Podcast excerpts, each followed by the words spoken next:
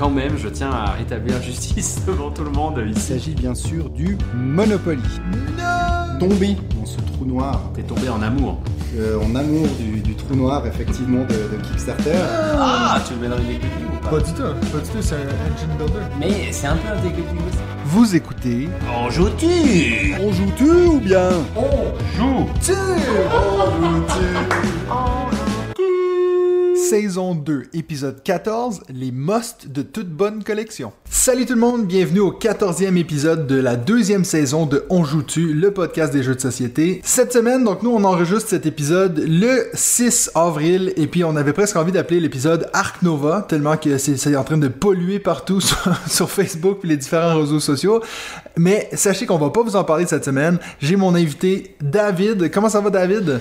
Salut Mathieu, salut tout le monde. Je vais, je vais très bien, je te remercie. Juste un peu fatigué parce que euh, encore jusqu'à la fin du mois d'avril, je jongle entre euh, entre deux boulots, euh, la famille, les jeux, etc. Donc forcément, euh, Ouais. ça, ça fatigue son homme, hein, surtout, euh, surtout à mon âge, tu vois.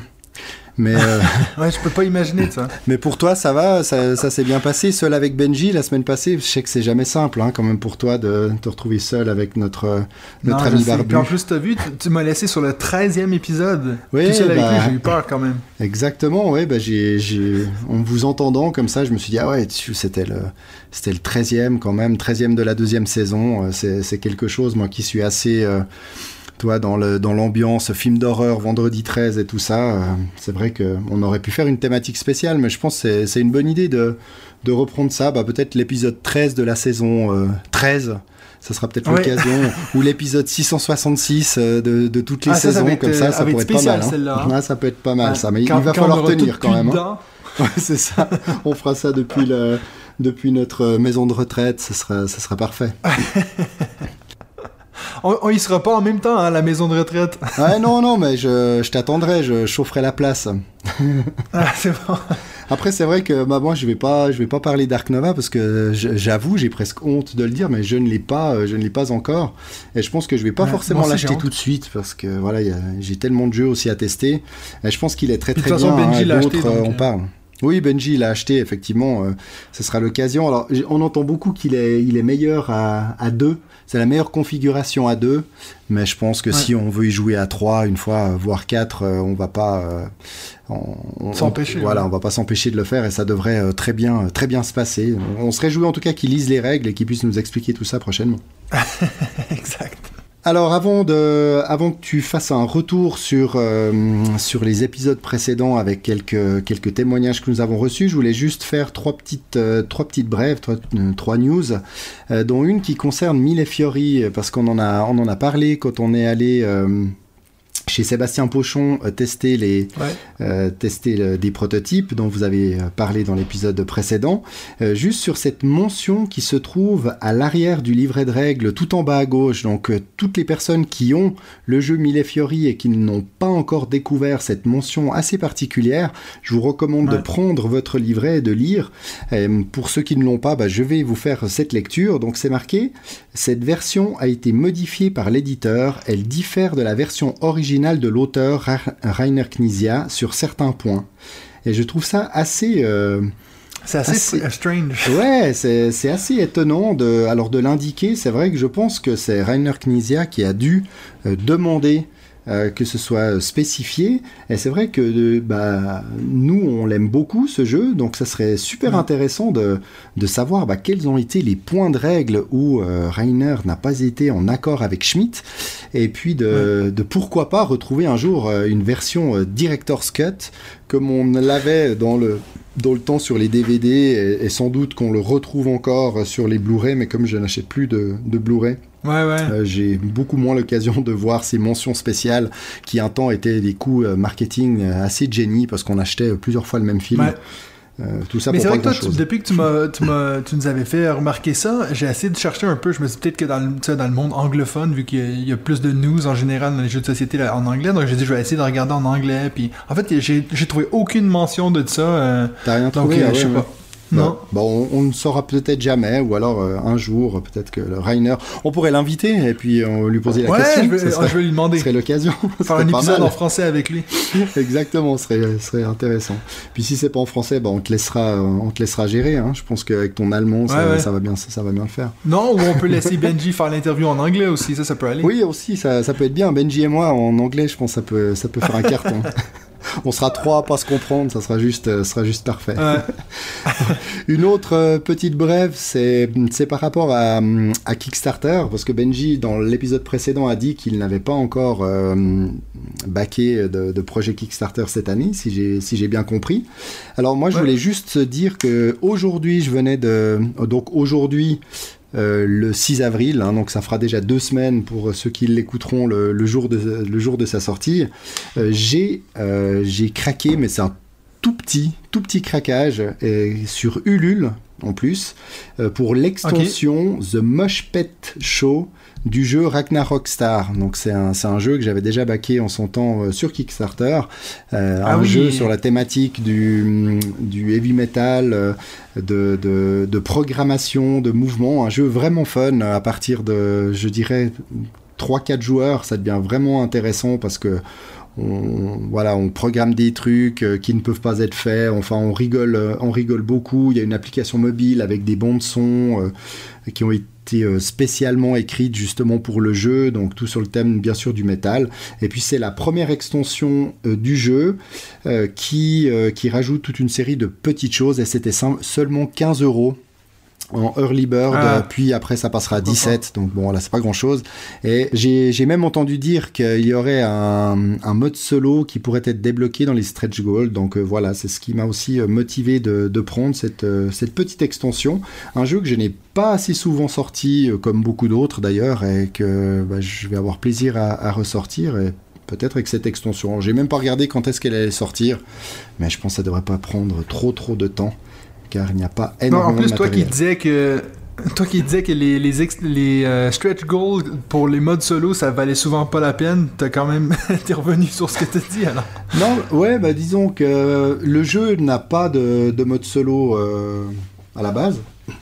Donc pourquoi pas, je suis, je suis assez curieux avec ces programmations cachées de- d'action, de, voir euh, comment est-ce qu'ils peuvent bah, tourner ça, et puis ça me permettra peut-être de le sortir un petit peu plus souvent, parce que c'est vrai qu'à deux, on, on est un peu trop dans notre coin, on s'embête pas, on s'embête pas assez, donc c'est vrai que je le sors, euh, je le sors moins souvent. Voilà. Ouais.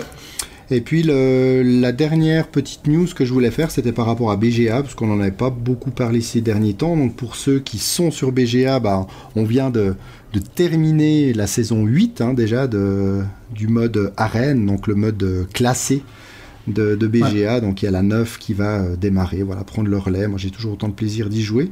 Et puis j'ai fait une petite découverte d'un jeu assez sympa qui s'appelle euh, Shifting Stones.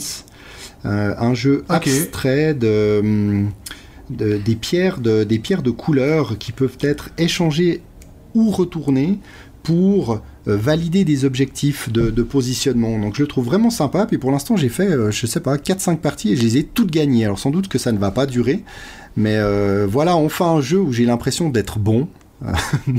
ne me demande pas trop pourquoi, parce que j'ai pas l'impression de faire des réflexions, de, des réflexions incroyables. Mais voilà, ça me change d'autres jeux abstraits où j'ai l'impression de ne jamais gagner. Donc voilà, un petit jeu sympathique, Shifting Stones, euh, et que je vais peut-être proposer euh, au Discord de, de le faire une fois en mode, euh, en mode tournoi, parce qu'il s'apprend vraiment. Bah, surtout, c'est toujours toi qui gagne, donc euh, ça veut dire que tu pourrais facilement choisir. Ah, ces derniers temps, j'ai. Non, mais tu, tu remarqueras que tu remarqueras que je gagne par euh, par période. C'est-à-dire que j'en gagne deux ou trois, puis ensuite je gagne plus rien, puis après j'en regagne de nouveau deux, deux ou trois. Donc là, je pense que je Bon, il y a des gens qui en ont encore Ouais, gagné bah, aucun, ça, c'est- donc. voilà, bah, c'est c'est ça peut-être finalement le problème, c'est qu'ils subissent le choix des autres, de ceux qui gagnent. Donc euh, en gagnant, on a le choix du jeu, donc forcément on a toujours une petite, euh, un petit avantage, mais voilà, ça, ça reste, ça reste Ouais. fort sympathique et dans une ambiance très bon enfant. Donc euh, voilà, il a pas de, je crois pas qu'il y ait des gens qui soient euh, trop tendus euh, de ne pas, de ne pas avoir D'avoir encore gagné un tournoi. Parfait, mais moi je vais faire un petit retour sur l'épisode 12, euh, donc celui qui était... euh, parce que là, souvenez-vous, là on est encore en décalé, donc on n'a pas encore les réponses à la question de l'épisode 13, donc on est sur l'épisode 12 qui était justement celle sur les jeux solo. Qui euh, cette fameuse épisode qui est enfin sorti un 1er avril en plus donc euh, je pense qu'il y a beaucoup de gens qui pensaient que ça allait être une blague mais non c'était vrai on l'a enfin fait cet épisode Exact, oui. Donc il y avait, il y avait vraiment du, y avait vraiment du son sur l'enregistrement. Donc c'est vrai qu'on aurait pu faire un épisode, euh, un épisode fantôme. En Blanc. fait, le, voilà, le 1er avril, une longue bande son de, de vide. Ça aurait été. ou tu sais juste juste le son de un de nous trois tu sais comme ça il y a quelqu'un qui parle qui attend d'un coup qui répond à une question on sait pas trop ce qui se passe Ça aurait pu. Bon, on va y réfléchir pour l'année prochaine. On a le temps. Mais oui. Euh, donc, on- le premier commentaire qu'on a eu, c'était de Fabien D sur YouTube qui nous dit bravo et merci pour ce nouvel épisode. Un peu surpris que vous n'ayez pas plus discuté des jeux à cocher alors qu'ils sont un peu par essence des jeux solo, même si effectivement ils sont généralement plutôt dans la catégorie battre son propre score. Néanmoins, pour du solo, ils ont quand même l'avantage d'être vite sortis et joués. Mais c'est difficile de parler de tout dans un temps limité, surtout avec autant de mentions honorables dans les tops, c'est certain. Moi, je vais pousser un petit coup de gueule, là, parce que tes foutues mentions honorables, ils commencent à me pourrir ma vie. Oui, sur les J'en ai dans hein. tous les épisodes maintenant. Tous les mini-sodes, il y a quelqu'un qui me sort des mentions honorables. Genre, moi, je pensais que j'avais un cadre dans ce, dans ce podcast, puis je me rends compte que tu m'as tout fait perdre, quoi. Mais je crois que c'est c'est un juste, euh, c'est un juste retour finalement avec les. À chaque fois, à chaque fois, t'embêtes Benji euh, sur euh, sur certains points. euh, on, on, on lui rabâche sans arrêt le côté. euh, le côté Deck du deck building, building ouais. pour euh, It's a Wonderful World, donc je pense que là c'est de bonne guerre d'avoir trouvé ça finalement pour pour que ça te pourrisse un peu tes un peu enregistrements. contre toi Mais c'est vrai que c'est frustrant. Bah oui, il faut t'énerver aussi un peu comme euh, contre moi, ça fait partie du jeu. Et j'en ai pas hein, aujourd'hui Ok, de mention honorable. T'en as pas aujourd'hui, c'est Ou bon. alors je les appellerai différemment. Tu verras, je vais, je vais manager, c'est le métier maintenant. Puis euh, t'as quelque chose à dire par rapport à ça? Est-ce que toi aussi t'avais un peu oublié ces, les, les, euh, jeux à cocher pour les jeux solo? Est-ce que toi tu considères pas nécessairement que c'est des jeux solo? Bah disons, on a quand même parlé et plutôt en bien, voire très bien de Welcome to the Moon. Donc pour Ouais. moi, c'est c'est mon jeu préféré à cocher, donc c'était aussi mon jeu euh, solo préféré dans les jeux à cocher. Ouais, ouais. Euh, Après, c'est vrai qu'il y en a toute une série que. Bah, Trek, Trek 12, j'ai pas été. euh, J'avais fait une partie solo, puis j'avais pas été convaincu par mon, par mon expérience. Faudrait peut-être que je réessaye. Et c'est vrai que Ouais. j'ai eu fait du, du Tréfuté. C'est vrai que Tréfuté aussi était plutôt, plutôt sympa euh, en, en solo, si je dis pas de bêtises, ou alors je me plante complètement. Non, mais il me semble que c'est c'est tout à fait faisable. Après, j'en ai fait beaucoup moins, et c'est vrai que euh, je sors beaucoup moins de jeux à cocher euh, ces, ces temps. Euh, voilà, je- j'essaye d'aller sur d'autres types de jeux. Il y en a qui en sortent sans arrêt. euh, ils ont l'air ils ont l'air très bien, mais c'est vrai que voilà, je, on n'en a peut-être pas assez parlé. Mais comme il a dit, hein, il y a- finalement il y a tellement de jeux à parler que forcément euh, il y en a qui passent à la trappe. clair. Et là, peut-être bah, un peu Ouais. plus qu'on aurait pensé sur les jeux à cocher. Et c'est vrai que Benji n'en fait pas, n'en fait pas tant que ça, hein, si je dis pas de, si je dis pas de bêtises non plus en, en solo. Ouais, c'est vrai. Donc euh, voilà. Puis toi, tu joues pas trop en solo, donc c'est pour ça que. Non, c'est ça, c'était vraiment. Mais c'est vrai que comme tu dis, moi, en lisant ce commentaire, j'ai aussi pensé comme toi. On a quand même les deux mis dans nos tops euh, Welcome to the Moon, donc je pense qu'on l'a quand même un peu mis là-dedans. Puis c'est vrai qu'on n'a pas dit du trop de bien sur les jeux que c'est battre son propre score. Donc c'est vrai que moi j'ai eu le même problème un peu avec euh, euh, tous les, les jeux solo que j'ai fait de euh, pour les jeux à cocher parce que c'est souvent comme ça que je les apprends. Ça, mais j'ai jamais ça. vraiment été convaincu, disons, par, par ces modes-là. Et le deuxième commentaire qu'on a eu, c'est de La Flèche sur YouTube qui a dit Merci à vous trois pour cet épisode. Personnellement, je joue 90, donc 90% du temps en solo par manque de joueurs dans mon entourage. Les créateurs de mode solo m'impressionnent, c'est un métier qui fait rêver. Voici quelques systèmes solo que je trouve génial. Donc, il m'en a mis une, longue liste, j'en ai choisi trois. La pyramide de Teotibot de Teotihuacan. Ça, je l'ai mis là parce qu'en plus, il y a quelqu'un dans notre Discord, je pense que c'est Geneviève, qui demandait est-ce que c'est un bon jeu, euh, c'est un bon jeu solo Teotihuacan? Ben, vous avez une réponse ici de notre ami La Flèche. Ensuite, le système de deux cartes de Projet Gaia et la concurrence de Space Corp. Euh, et puis il nous, il nous a mis un petit PS qui va peut-être résoudre notre problème des mentions honorables. Il dit Vous devriez faire des tops modulables. Un top 3 pour Mathieu, un top 10 pour Benji, puis un top 15 pour David. Mais toi, Ça règle le problème. Mais après, moi, j'aurais pas pu mettre euh, promener mon chien, tu sais. C'est non, important quand mais même. par contre, tu aurais le temps d'aller promener ton chien pendant qu'on finit nos tops. Ça, ça peut Alors ça, j'ai euh, aucun problème avec ça. je vous laisse finir l'épisode et puis moi je m'en. donc merci beaucoup à tout le monde qui nous a mis des commentaires hein, sur euh, la, donc, la page euh, Facebook, sur les, les commentaires des vidéos You- YouTube. Merci, on est toujours content de lire vos commentaires et puis vos, vos réponses à nos questions.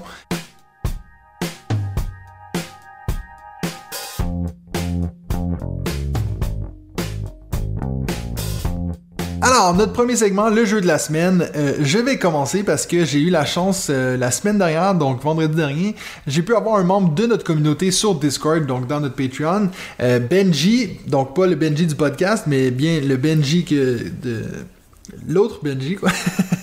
Le, le sympa, un le Benji ouais, le- le sympa, gentil. Ouais, le gentil. Merci. non, mais c'est aussi celui, si vous, si vous suivez les minisodes, il y a eu un minisode il y a peut-être 2-3 semaines, si je dis pas de bêtises, avec Benji, donc euh, l'autre Benji. Et donc c'est lui qui est venu euh, avec un autre ami qu'on a en commun. euh, et puis on a fait une partie de Tricerion, qui est mon jeu de la semaine. Euh, je suis pas très original parce que j'ai l'impression que j'en parle beaucoup ces temps. Euh, Il y a plusieurs raisons pour qu'on pourrait parler de ce jeu-là. Euh, mais moi, j'ai eu, je l'ai mis comme jeu de la semaine parce que c'est la première fois que j'ai vraiment pu enchaîner des parties de Tricerion. euh, parce qu'on a joué, moi, Nadia et Benji, et puis notre ami en commun qui s'appelle Pascal. On a fait une partie à 4. Et Nadia, elle a tellement aimé que le lendemain, elle, elle m'a demandé de faire une partie à deux. Euh, ce que je suis toujours content quand elle, me- demande de jouer à des jeux parce que je me dis ça, ça veut dire que je peux vraiment le sortir n'importe quand avec elle. Euh, elle a assimilé les règles et puis elle est contente d'y rejouer. Donc on a fait deux parties le lendemain. Donc là j'ai fait trois parties pendant le week-end et puis vraiment euh, le plus plus je joue à ce jeu plus je l'aime. Je trouve que la thématique est tellement incroyable. Donc encore une fois pour ceux qui connaissent pas, c'est un jeu sur sur les magiciens qui doivent faire des tours sur scène et puis euh, tu vas préparer ton tour de magie en achetant différents matériels pour pouvoir euh, le pratiquer dans ton atelier avant de l'amener sur scène. Et il y a un petit système de, exemple, si, si c'est, disons que moi je joue avec David et puis c'est David qui décide de faire un spectacle tel jour, moi je peux venir m'incruster pour faire, exemple, la première partie, donc il y a moyen que je vienne faire des petits points sur ce que lui fait.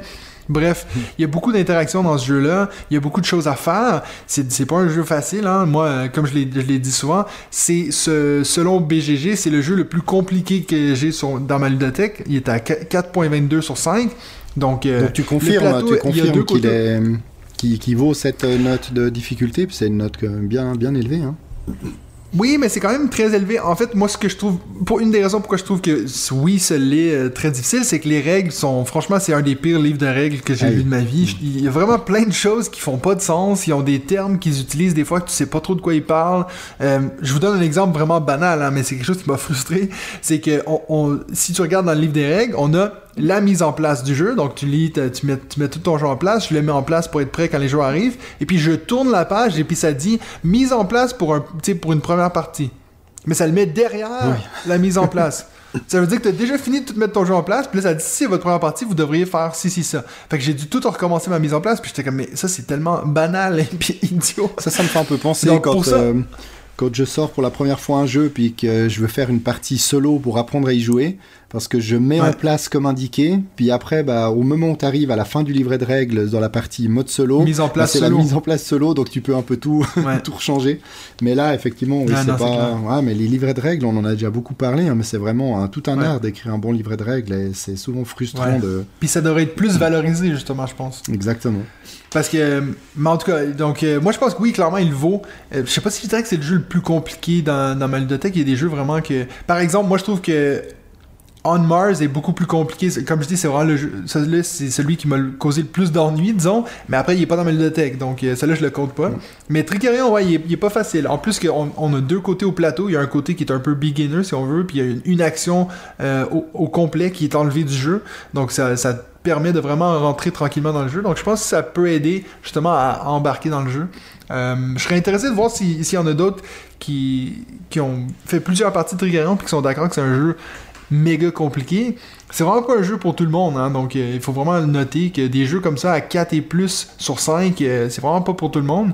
Puis je dis pas ça dans le sens que moi je suis une personne exceptionnelle puis je peux y jouer, mais c'est juste qu'il faut avoir du temps et puis comme on, on aime bien dire avec Benji maintenant, de- beaucoup de temps à investir euh, dans des jeux comme ça.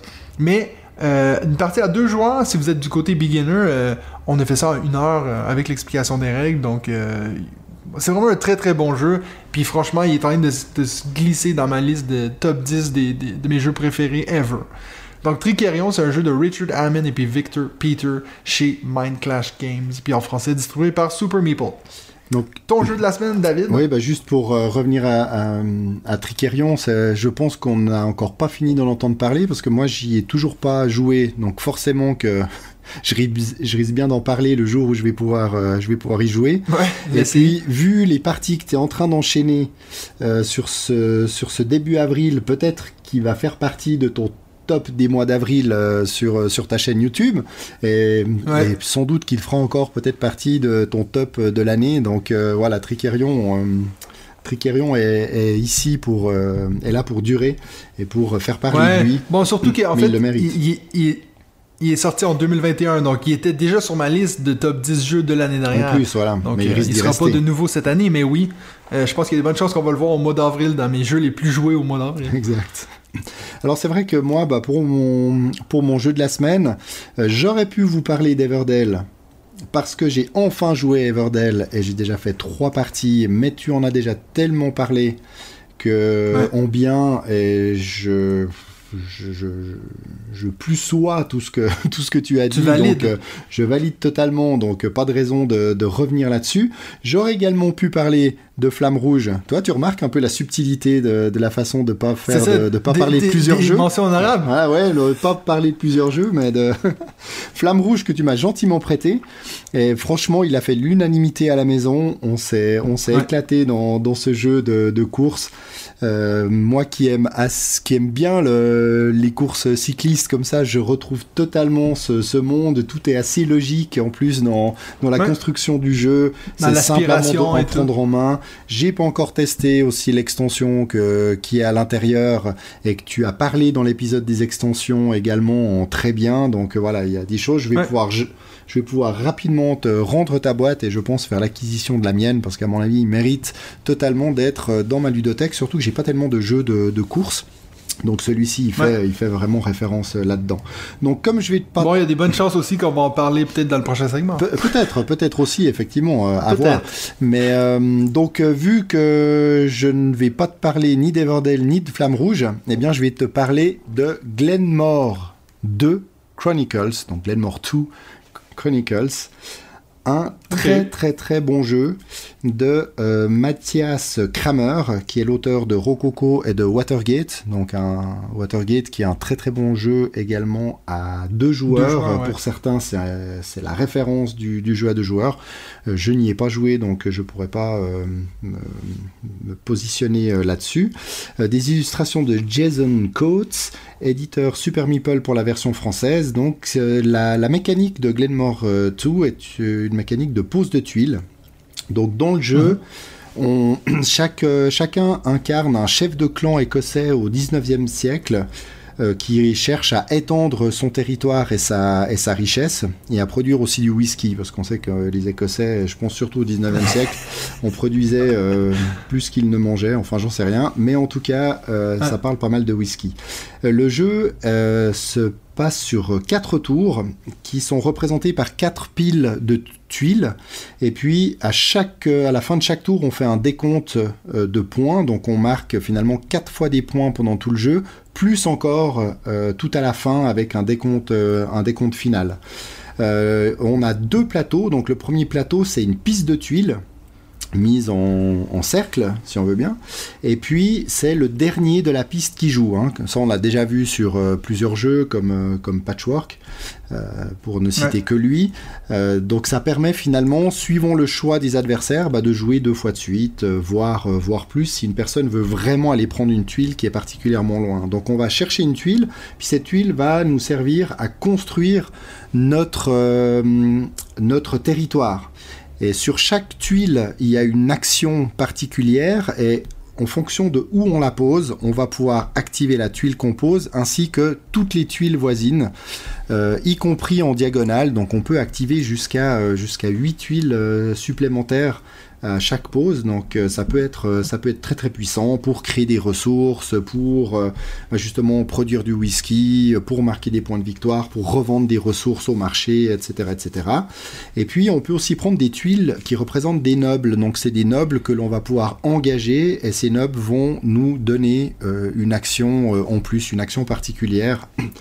Euh, donc c'est vraiment très très intéressant. J'aime beaucoup ce déjà la mécanique de pose de tuiles. Les tuiles sont très jolies, il y a un matériel assez fou à l'intérieur. Et ce qui est aussi euh, particulièrement intéressant avec cette, euh, bah, ce- cette deuxième version de Glenmore, et c'est pour ça qu'elle s'appelle Chronicles, c'est qu'il y a huit chroniques à l'intérieur qui sont des mini-extensions. Et puis à chaque, Mhm. chaque chronique, bah voilà, rajoute un point de règle, rajoute du matériel. Et c'est pour ça que, bah, le, euh, comme je l'ai dit, le matériel est, est très beau. On a ces huit chroniques qui sont chacune dans une petite boîte individuelle. Donc c'est vrai que quand j'ai ouvert pour la première fois euh, le jeu, eh bien il y avait plein de matériel qu'il fallait euh, répartir justement dans les mini-boîtes sur toutes les ressources et les personnages, euh, les meeples, il y avait des autocollants aussi à coller. Donc je pense que j'ai bien mis deux heures à euh, coller des autocollants et à ranger dans les boîtes, mais ça fait partie finalement du, du plaisir du jeu. Et tout cela est très très joli. Et puis en plus avec euh, le jeu euh, que j'avais d'ailleurs euh, backé, si je dis pas de bêtises, sur Kickstarter, c'est le jour où ils avaient euh, sorti le jeu avec sa première grosse extension qui s'appelle Island Games. Et, dans cette extension Island Games, bah, il y a un super mode solo et trois nouvelles euh, chroniques additionnelles. Donc pour l'instant, j'y ai joué qu'en solo. J'ai fait, ouais, j'ai bien fait 4-5 parties en, en une semaine. Donc c'est assez rare hein, que j'enchaîne comme ça les parties solo. Euh, pour l'instant, j'ai pas encore fait monter à bord euh, Madame euh, parce que bah, on, on s'est lancé dans Everdale, ça lui a bien plu et puis on a fait on a fait plusieurs parties d'Everdale, mais ça ce sera Ouais. le prochain aussi que je vais lui que je vais lui proposer parce que j'ai j'ai adoré et je me réjouis d'y jouer à, d'y jouer à plusieurs. Ok. Je connaissais pas du tout. Ouais, pour tu dis tu l'as- il est passé par Kickstarter, lui? Alors le, le Glenmore 2, euh, la boîte de base, je peux peux pas te l'assurer, mais en tout cas quand ils ont sorti l'extension, mais je pense qu'ils l'ont fait aussi comme ça, quand ils ont sorti l'extension Island Games, bah ils ont fait euh, la campagne pour l'extension et puis bien sûr bah, que tu pouvais backer euh, aussi le jeu de base si tu ne l'avais pas euh, si tu ne l'avais pas encore. Ouais, puis euh, bah il faut quand même signaler qu'il est euh, qu'il est classé 163e sur sur BGG, donc voilà c'est pas c'est pas un bon, petit hein. voilà un, un petit jeu inconnu. il a fait il a son il a ses fans et dont dont moi maintenant, donc peut-être qu'on aura l'occasion d'y jouer ensemble, tiens. Oui, peut-être. Un, un autre à mettre sur la pile. Mais c'est assez drôle, je trouve, qu'il y ait un, un 2. Je, trouve ça drôle quand les jeux de société ont des suites. Il y, en a- eu plusieurs des jeux qui, qui font des suites, mais je trouve que ça fait très, tu sais, comme un film, tu sais. C'est comme la suite. euh. Exactement. Alors que des fois, on va s'inspirer d'un jeu pour en créer un autre, mais cette idée que c'est le numéro 2, tu sais, je me demande toujours si est-ce que c'est vraiment mieux que le premier, euh, je sais pas. Bah, je sais qu'ils ont rajouté pas mal de choses. Bah, les chroniques, euh, le matériel a pas mal euh, évolué. Euh, les, les nobles, le plateau de nobles n'existait pas, je crois. Donc ils ont fait quand même. un- Ils sont partis d'un jeu sans doute plus restreint pour sortir vraiment quelque chose de, de plus costaud.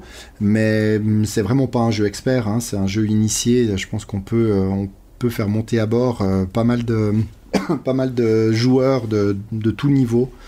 Donc voilà, très Ouais. bon jeu.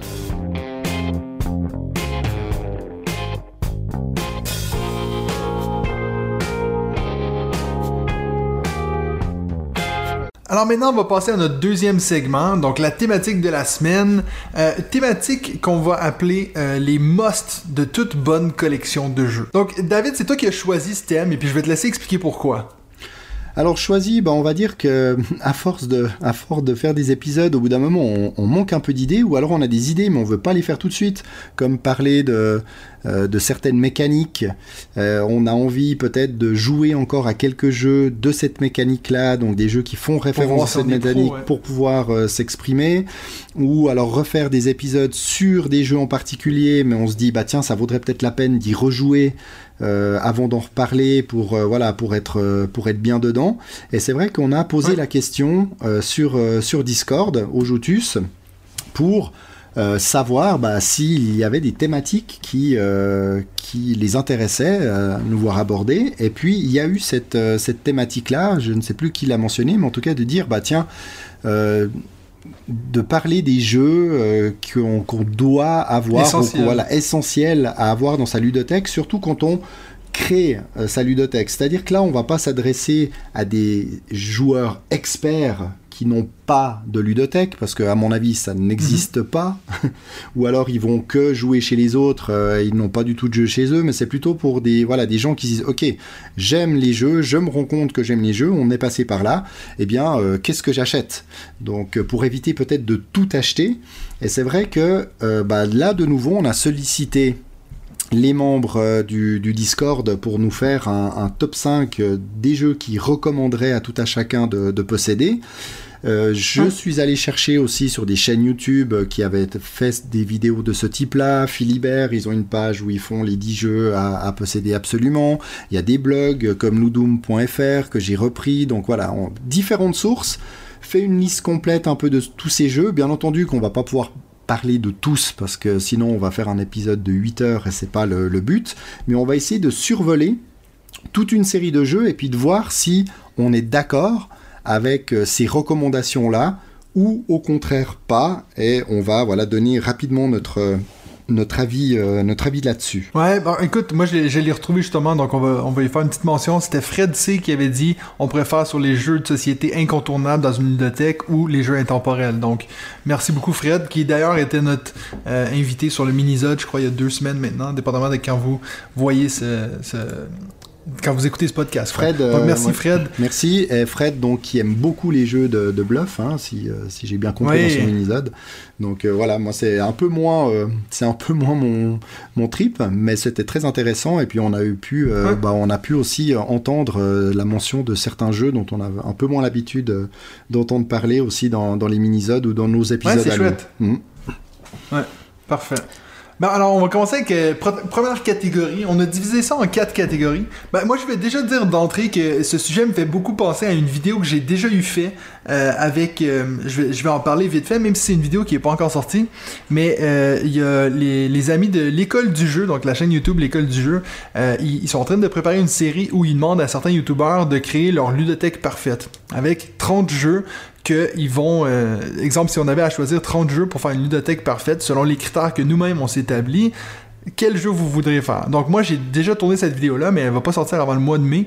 Donc euh, je vais un peu me répéter parce que en plus on a décidé avec David de séparer ces jeux là selon la même, les mêmes critères que moi j'avais choisi. Donc on a les jeux d'ambiance, les jeux familiaux, les jeux initiés, puis les jeux experts. Donc vraiment presque comme euh, les catégories de l'As d'or au final, sauf qu'on n'a pas les jeux pour enfants dans ce cas-ci, on a un peu remplacé avec jeux d'ambiance, jeux de groupe. Exactement. C'est vrai que c'est marrant parce que tu m'avais parlé de, cette vidéo, tu, nous l'avais partagée hein, euh, en, en interne, même si euh, j'avais regardé qu'un petit bout, puis c'est vrai que ça m'était sorti Ouais. de la tête. Donc c'est aujourd'hui quand tu m'as dit, ah bah tiens, ça me rappelle finalement l'ép- l'épisode qu'on va tourner aujourd'hui, me rappelle cette, euh, cette vidéo qui va sortir. Ouais. Bah, c'est vrai que je ne m'en rappelais plus, et puis donc je n'ai pas du tout été euh, pioché aussi des infos euh, qui ont été échangées euh, dans, cette, dans cette vidéo. Donc euh, toi, forcément, tu vas parler des mêmes jeux, mais euh, pour moi, bon, on verra. Après, je, je commence à connaître un goûts. formats, hein. Mais ce sera intéressant Ouais, aussi de, de voir sur certains jeux qui semblent être des jeux de base, bah, si euh, finalement on, on- on valide ça euh, ou pas. Il faut se dire aussi que si, je veux dire, si vous écoutez tous nos épisodes, euh, c'est sûr que des fois vous nous entendez parler des jeux. euh, si vous avez pas fini d'entendre Ben- Benji parler d'Anachronie, puis vous avez pas fini de m'entendre parler de Everdell, tu sais, c'est la vie, quoi. Quand on aime quelque chose, on en parle. C'est ça, exactement. Mais je crois que voilà, on est un peu tous pareils et puis on, on aime partager cette passion. Et si finalement on entend euh, parler plusieurs fois du même jeu, bah soit on l'a et puis on, on est totalement d'accord, soit on ne l'a pas. Et Ouais. comme a dit Fred d'ailleurs dans l'enregistrement du minisode, c'est à force d'entendre parler aussi de tel ou tel jeu, bah, j'ai fini, euh, j'ai fini par l'acheter. Donc voilà, ça peut encourager. Puis après on espère bah, qu'on fait des, des bonnes recommandations. Des Mais je crois qu'il n'y a pas eu ouais. encore euh, de trop de plaintes en tout cas sur sur le Discord par rapport à ça. Donc Ouais, j'ai l'impression qu'on est un groupe qui partageons euh, pour la majorité des, des goûts assez, similaires. tout à fait.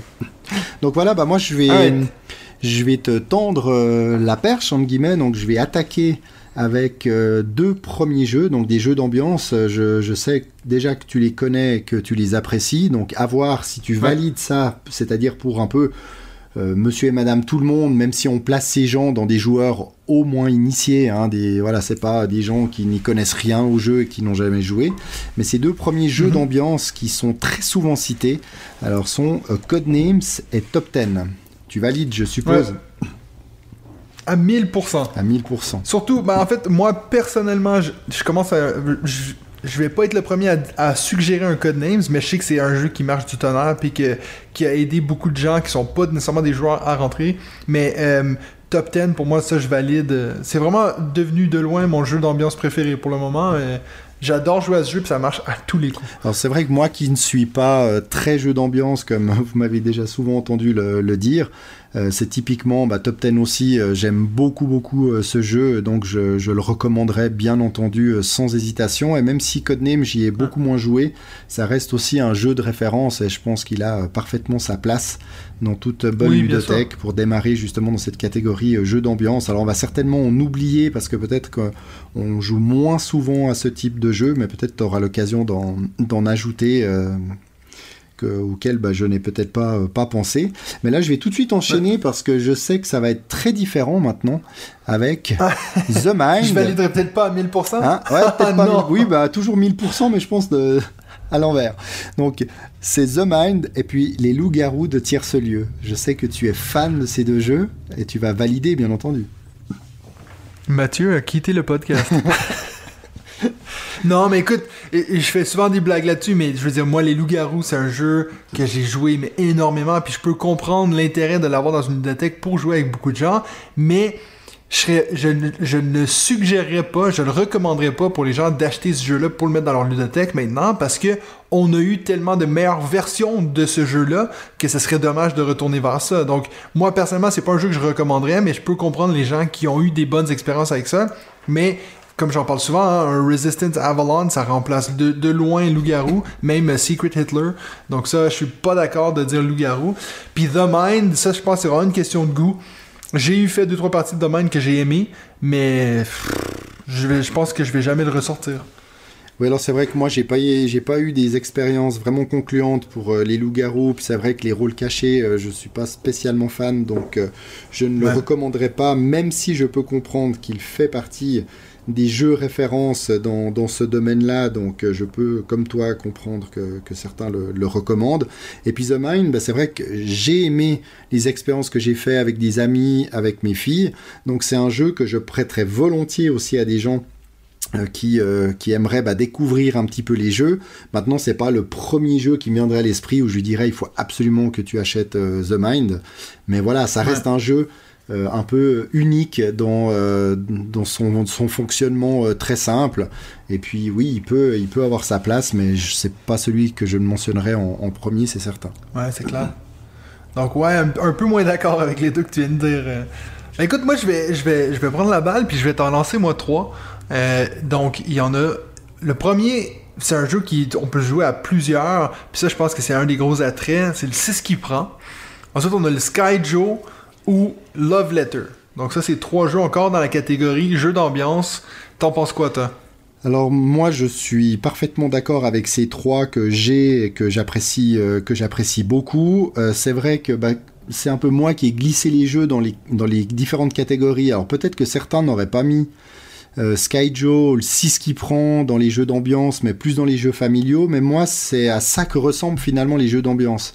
C'est-à-dire que quand je joue Ouais. au 6 qui prend ou au Sky Joe avec, euh, avec un, un groupe d'amis, bah, d'ailleurs que je vais rejoindre dès qu'on aura fini notre, notre enregistrement, parce qu'on est le premier mercredi Ouais. du mois aujourd'hui et on se rencontre tous les premiers Ah. mercredis du mois.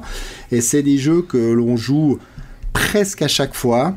En tout cas, l'un des deux, et euh, bah, ça crée beaucoup d'ambiance autour de la table, et c'est vraiment ce genre de jeu-là qui fonctionne aussi avec, euh, avec ses amis euh, en question, beaucoup plus justement que sur des, sur des jeux, voilà, des jeux de mots tels que mots malins ou des jeux peut-être avec des, des chiffres ou des trucs où il faut, il faut un, peu réfléchir.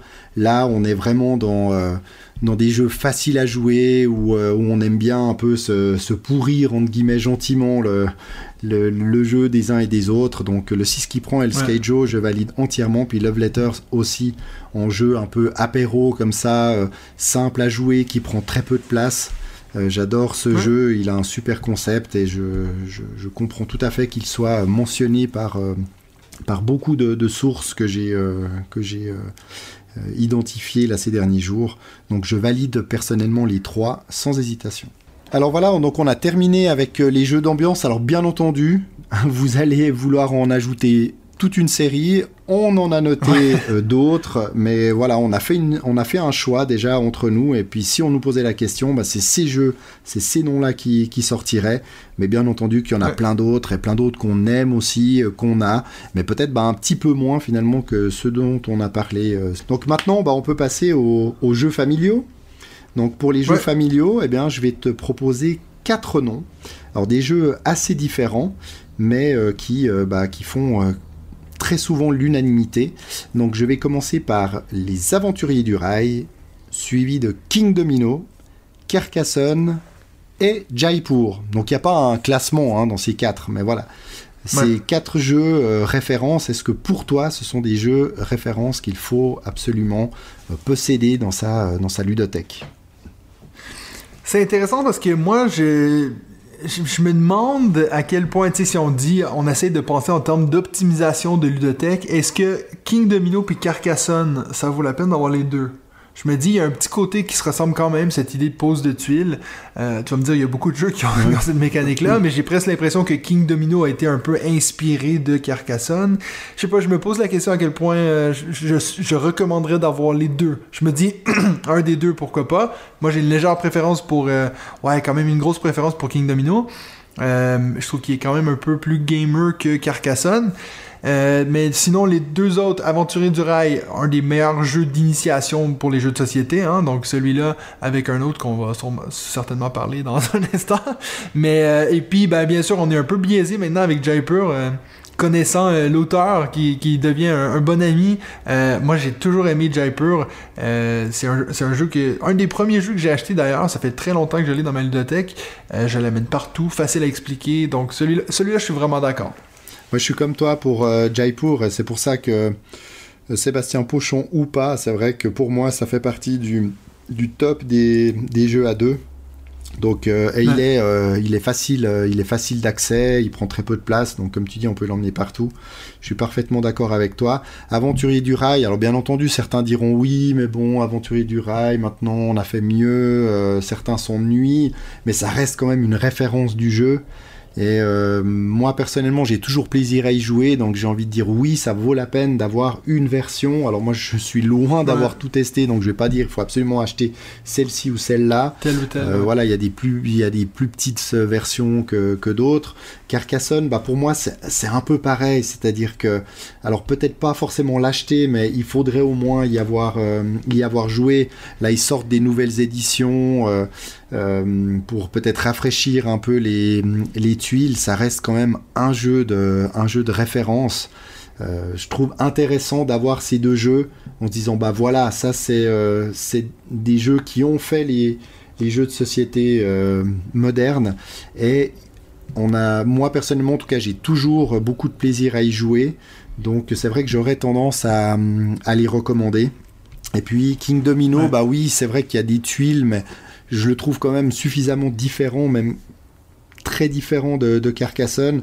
Et puis dans les jeux dans les jeux familiaux il est vraiment top. Puis cette nouvelle version dont on a parlé euh, King Domino Origins avec ses, Origins. ses trois niveaux un peu de, de jeu et de difficulté euh, qui se trouvent euh, dans la boîte et ben fait que c'est un jeu qui est vraiment top. Et puis que les gens pourront sortir avec tout type de personnes en adaptant justement le niveau de, de difficulté entre les trois.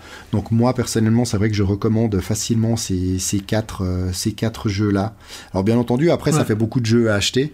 Mais voilà bah, finalement bah, fa- faites comme nous achetez des jeux et, et jouez Ouais, bon, si vous écoutez ce podcast, il est déjà trop tard. ouais c'est c'est ça sans doute Vous ouais. êtes déjà dans le milieu et puis c'est fini. Vous avez déjà une ludothèque qui est sûrement déjà trop grande, mais bon. Euh, déjà, je vais juste vous, vous, vous avertir d'avance que nous, en fait, on va rajouter, euh, c'est ça, la thématique de notre top 5 qui va venir après, c'est qu'on va vous dire les 5 que nous, on aurait aimé qu'ils soient mentionnés plus, mais qu'ils ne le sont pas.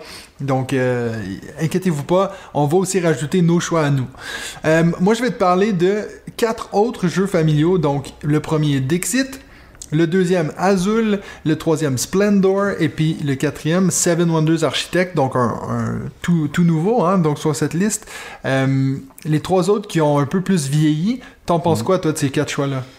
Bah c'est vrai, t'as dit euh, Seven Wonders Architect, c'est le, plus récent qui a été quand même euh, très souvent cité. Ça, ça montre bien que qu'il a, qu'il a marqué finalement ce, ce début, euh, ce début, ce début d'année. Donc, euh, est-ce que c'est trop tôt pour le recommander comme ça? Je ne pense pas, parce que Mhm. finalement, on ne va pas recommander que des vieux jeux pour être un peu les, les vieux cons, guillemets, des jeux de société, mais Ouais, de, montrer que finalement, il y a encore des nouveautés qui, qui sortent aujourd'hui. Donc, oui, je suis parfaitement d'accord. Euh, pour moi, bah, Dixit, je n'aurais pas pensé aimer ce jeu, et pourtant, c'est vrai que j'ai beaucoup de plaisir à y jouer. De nouveau, là, avec tout type de personnes, on peut jouer avec des parents, des grands-parents, des enfants, etc. Euh, Dixit. euh, ou Stella finalement qui est, on en a parlé, hein, qui est cette nouvelle version nouveau, ouais. basée sur le, le monde de Dixit. Donc oui, euh, là aussi je suis, euh, je suis d'accord. Je suis aussi d'accord avec Azul parce que pour moi ça fait partie des, des super jeux euh, très très bon à 2, bon à 3 ou 4. Euh, toujours du plaisir. J'ai pas non plus testé tous les Azul. Là, il y a une nouvelle version qui paraît-il est la plus gamer et qui est Qui est très pas mal, très ouais. intéressante. Donc peut-être que que je céderai et que j'achèterai cette version. Mais la version de base, pour moi, fait partie vraiment des jeux euh, à avoir dans euh, dans une Les classiques, ouais, les, nouveaux classiques. et puis, bah, Splendor, bah, c'est peut-être là où je vais m'attirer les foudres de certaines personnes. Mais c'est vrai que je trouve que ce jeu a, euh, a vieilli. Euh, je je m'ennuie un peu en jouant à Splendor. Alors, je suis pas spécialement bon dans Splendor, mais j'ai l'impression qu'autour de la table, c'est vraiment le silence complet. Alors, il y a beaucoup de jeux où il n'y a pas d'interaction entre les joueurs, mais où quand Ouais. même on, on échange, on regarde un peu ce que fait l'autre. Alors là, oui, il faut, faut s'intéresser un peu à ce que fait l'autre, mais on est un peu comme dans une partie d'échecs. Il y a un silence qui s'installe. Ouais. C'est, Je suis d'accord avec Ouais, toi.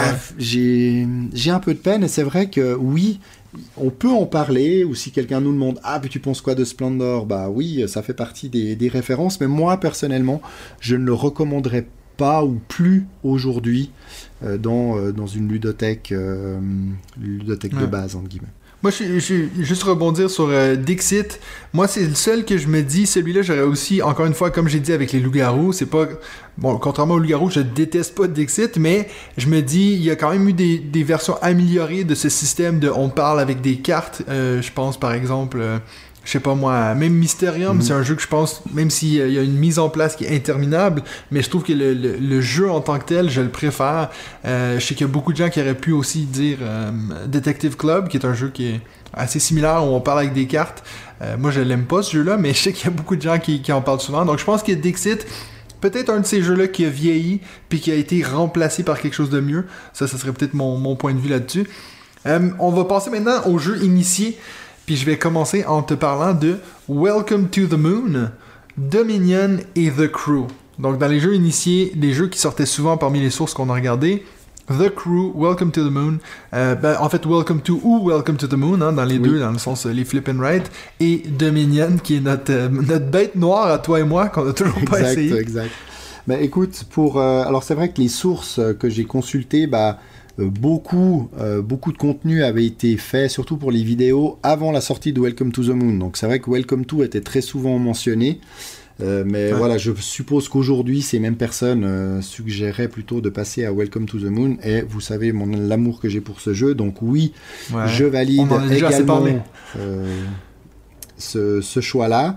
Je valide aussi également The Crew, ce sera peut-être pas ton cas, mais moi je le valide parce que j'aime beaucoup beaucoup ce jeu. Euh, J'aime les jeux de pli. Et en plus, en mode collaboratif, je suis pas un grand joueur de jeux collaboratifs, mais celui-ci, je trouve que ça fonctionne vraiment euh, très très bien. J'ai d'ailleurs une partie qui a commencé il y a très longtemps sur BGA, et euh, au tour par tour, on est, euh, je sais plus, 3 ou 4, 3 je crois à y jouer, et on est en train gentiment d'arriver dans, les euh, dans, les dernières, dans les dernières missions. Donc euh, voilà, c'est vraiment un, un coup de cœur, un coup de cœur pour moi. Je n'ai pas joué au, au 2 qui paraît-il Au nouveau. va encore, va encore plus loin. Donc ceux qui n'ont pas The Crew pourraient plutôt acheter The Crew 2 à la place d'acheter le, le premier du nom. Euh, Ouais, pourquoi pas, Pourquoi pas. Et puis Dominion, alors oui, Dominion, pour certains, ça reste vraiment la base des, des jeux de deck building, mais bah, on, on va difficilement se prononcer puis dire oui, il faut absolument l'acheter parce que nous, on l'a même pas acheté. Euh, mais, et on n'y a pas joué, honte à nous. Euh, mais euh, Beaucoup disent aussi qu'il est euh, vieillissant par rapport aux nouveaux jeux justement de, de deck building. Et là, bah, moi personnellement, alors je l'ai pas mis, euh, c'est vrai, dans, dans mon top 5, mais je vais t'en parler juste après. Donc euh, voilà, je vais pas euh, aller trop vite, mais je recommanderais un autre, un autre jeu au niveau un du, autre jeu à la du deck building, exactement que Dominion, mais que je me réjouis quand même absolument de tester parce que selon moi, il faut y jouer, ou il faut y avoir joué au pour moins, ouais. être crédible. En tout cas, le jour où on va faire un épisode spécial sur les deck building, il faut absolument Il faut qu'on ait joué à Dominion. avant. Exactement. Exact. Et toi, alors je sais que pour euh, bah, Dominion, tu es dans le même cas que moi. Welcome to the Moon, je suppose que tu partages assez, mais The Crew, j'ai quelques doutes. Ben, moi, franchement, j'ai j'ai jamais dit que je n'aimais pas The Crew. C'est juste que je, je trouve que ça va. C'est pas mon jeu de pli préféré. Euh, et puis, j'ai- j'ai- je l'avoue que j'ai jamais eu une expérience optimale de The Crew. J'ai toujours. Les groupes d'amis avec qui je l'ai fait, ils, ils parlaient tout le temps. Ils me disaient que t'aurais pas jou- dû jouer cette carte-là. Alors que je sais que le but du jeu, c'est justement d'être un peu comme. Un peu comme The Mind, d'être en synchro avec les cartes qu'on va jouer. Mais bon, euh, moi, ça me dérange pas de, d'avoir bousillé le jeu parce que moi, j'ai pas joué la bonne carte, mais de me faire dire non, mais t'aurais pas dû faire ça, tout. Je trouve que ça a un peu détruit mon. Ça a un peu euh, nuit mon expérience, mais, je mais, je dis pas que c'est un mauvais jeu. C'est vrai qu'il faut être avec le, le bon groupe. euh, Ouais, comme c'est souvent le cas. exact, c'est vrai, c'est vrai. Surtout les coopératifs. ouais. Parfait, bah maintenant, bah, je vais te parler des, des trois suivants. Donc, euh, trois euh, très bons jeux, hein, forcément. Donc, le premier, It's a Wonderful World, Wingspan et Clank. Qu'en penses-tu? Encore, encore, euh, peut-être pas 1000%, mais 500% je valide.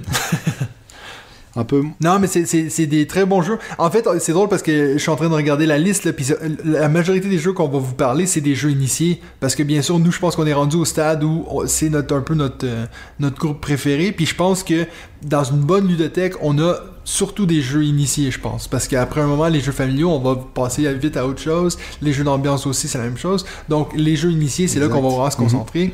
Et puis Clank, It's a Wonderful World, deux excellents deck building. Je, suis pas capable de parler des Wonderful World sans faire cette blague-là, mais bon. Non, mais plus sérieusement, Clank, c'est un excellent jeu. Nous, les deux, on est en train de faire la campagne Legacy. Ça fait juste approfondir mon amour pour ce jeu-là.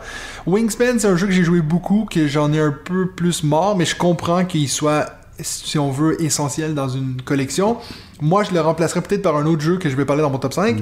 Et, mais euh, voilà. Et puis, It's a Wonderful World, vous savez que c'est un de mes jeux préférés, donc c'est sûr et certain que moi, je le, mettrai- je le mettrai là. C'est pareil pour moi, puis c'est vrai que Clank, bah, je, vais, euh, je vais avoir tendance à le recommander justement à la place d'un Dominion pour, euh, Ouais. pour, la partie, euh, pour la partie deck building, même si bah, voilà, il y a aussi un plateau, donc il prend, euh, il prend plus de place que des jeux de deck building, on a juste, juste des cartes, mais de nouveau on s'est Mm. focalisé sur les jeux qui ont été, qui ont été le plus mentionnés, et c'est clair que voilà, Clank, c'est, ça fait partie pour moi de la base, et il reste vraiment très accessible aussi.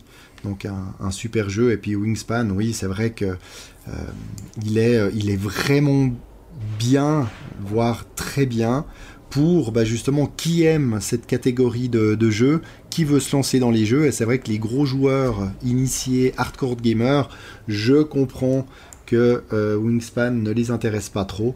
Mais voilà, on va pas forcément euh, recommander des, des gros Ouais, ouais. jeux tout de suite, comme on l'a dit tout à l'heure. Non, c'est clair. Et puis donc moi je vais enchaîner avec Viticulture, Les Charlatans de Belcastell et Small World. Donc moi je sais pas, toi est-ce que tu as déjà joué à Small World? Oui, euh, je, je l'ai d'ailleurs, ainsi que une non une extension, mais je sais même plus, euh, je sais même plus laquelle. Euh, J'avais acheté dans une offre, euh, une offre en ligne, justement une offre e-commerce. Euh, Small World, j'ai j'ai beaucoup aimé mes expériences de jeu et c'était un peu dans mes pas mes premières expériences de ce genre de jeu, mais en tout cas dans les jeux euh, initiés, ça fait partie vraiment de, de, ces, euh, de ces premiers gros jeux entre guillemets auxquels j'ai j'ai joué. Donc j'ai apprécié, mais c'est vrai qu'aujourd'hui, j'ai plus de peine à le sortir. Alors Benji en a parlé dans, la, dans le précédent épisode, et c'est vrai que Ouais. euh, ça serait cool aussi de pouvoir y jouer, pourquoi pas, avec, euh, bah, avec euh, nos, euh, nos enfants euh, tous- tous ensemble, parce que je pense qu'il est suffisamment accessible, en tout cas pour ma, ma grande fille. Mais peut-être qu'aujourd'hui je ne le recommanderais pas forcément. Par contre, les deux autres, oui, ça c'est sûr et certain. Viticulture, pour moi, Ouais. c'est un, un chef-d'œuvre et c'est la base au niveau du, du placement d'ouvriers.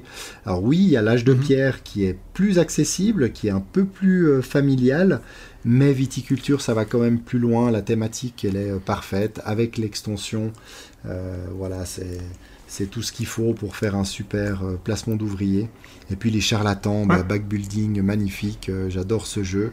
Euh, je l'ai mis dans les Puis un bon stop initiés. ou encore. Exactement, très bon stop ou encore. Je l'ai mis dans les initiés, même si euh, finalement la base est, ça reste très familial. Euh, mais on peut aussi euh, rajouter toute une série euh, bah, de- des extensions, on peut tourner nos, nos plateaux personnels pour rajouter un peu de niveau Ouais. de difficulté. Donc oui, oui, viticulture et charlatan, ça c'est certain que je vais les, vivement les, les recommander.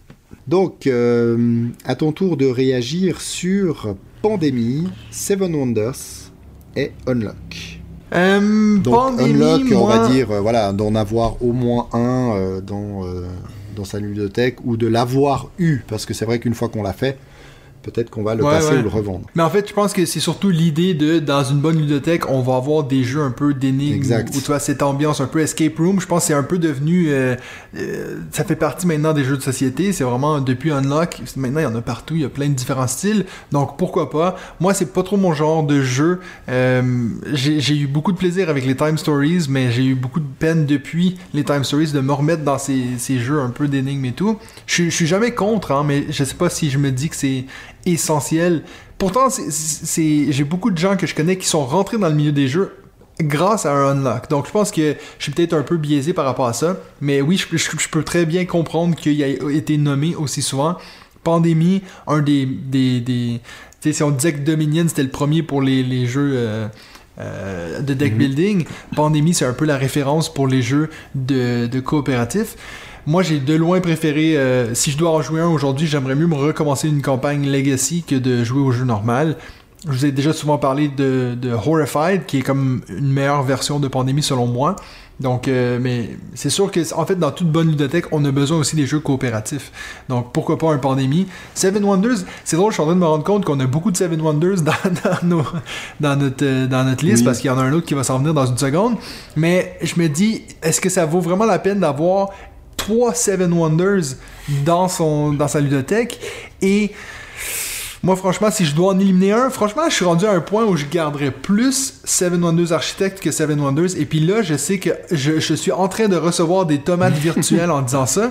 Mais ça, sachez encore une fois, et je le répète, je n'ai joué à aucune extension de Seven Wonders. Donc moi, je me base vraiment sur le jeu de base, qui à ce point-ci dans ma vie, je préfère de loin me faire un It's a Wonderful World que de faire euh, Seven Wonders. Donc ça, c'est mon opinion personnelle. Je sais pas ce que toi t'en penses. Mais je suis un peu comme toi pour, euh, pour Seven Wonders. Je pense que c'est un, un très très bon jeu qui a eu euh, vraiment ce- son heure de gloire. Après, aujourd'hui, c'est un peu comme Small World en fait. J'ai un peu cette même impression. Ouais. Mais tout comme toi, C'est j'ai des jeux nostalgiques, Voilà, mais tout comme toi, j'ai pas joué aux extensions. Et pour certains, bah, beaucoup dans, dans le Discord, hein, qui euh, certains adorent Seven Wonders, mais il faut absolument y ajouter une ou deux extensions. Et c'est vrai que si on doit Mhm. recommander à des gens de s'acheter des jeux et de déjà dire, bah Ouais. oui, achetez-vous Seven Wonders, mais avec le jeu, achetez-vous aussi ces extensions, euh, parce que sinon, il risque d'être peut-être un peu plat à la longue. Bah, c'est Ouais. pour cela que je ne vais pas forcément le recommander même si j'ai toujours plaisir à y jouer sur BGA, mais c'est vrai que quand il y a du monde qui vient, euh, qui vient à la maison, euh, j'ai vu que bah, certaines fois ça ne prenait pas toujours, ou c'était un peu compliqué pour euh, les ressources, on en a déjà parlé, tiens, mais c'est sur les cartes, enfin je sais pas, je comprends pas tout. Ouais. Euh, donc Ouais, euh, voilà, il n'a pas toujours fait l'unanimité, donc je ne le recommanderais pas forcément, même si j'aimerais pouvoir le sortir plus souvent. Ok, ouais. Et- Ben, toi, je suis assez d'accord. Puis je vais finir la catégorie initiée avec trois jeux.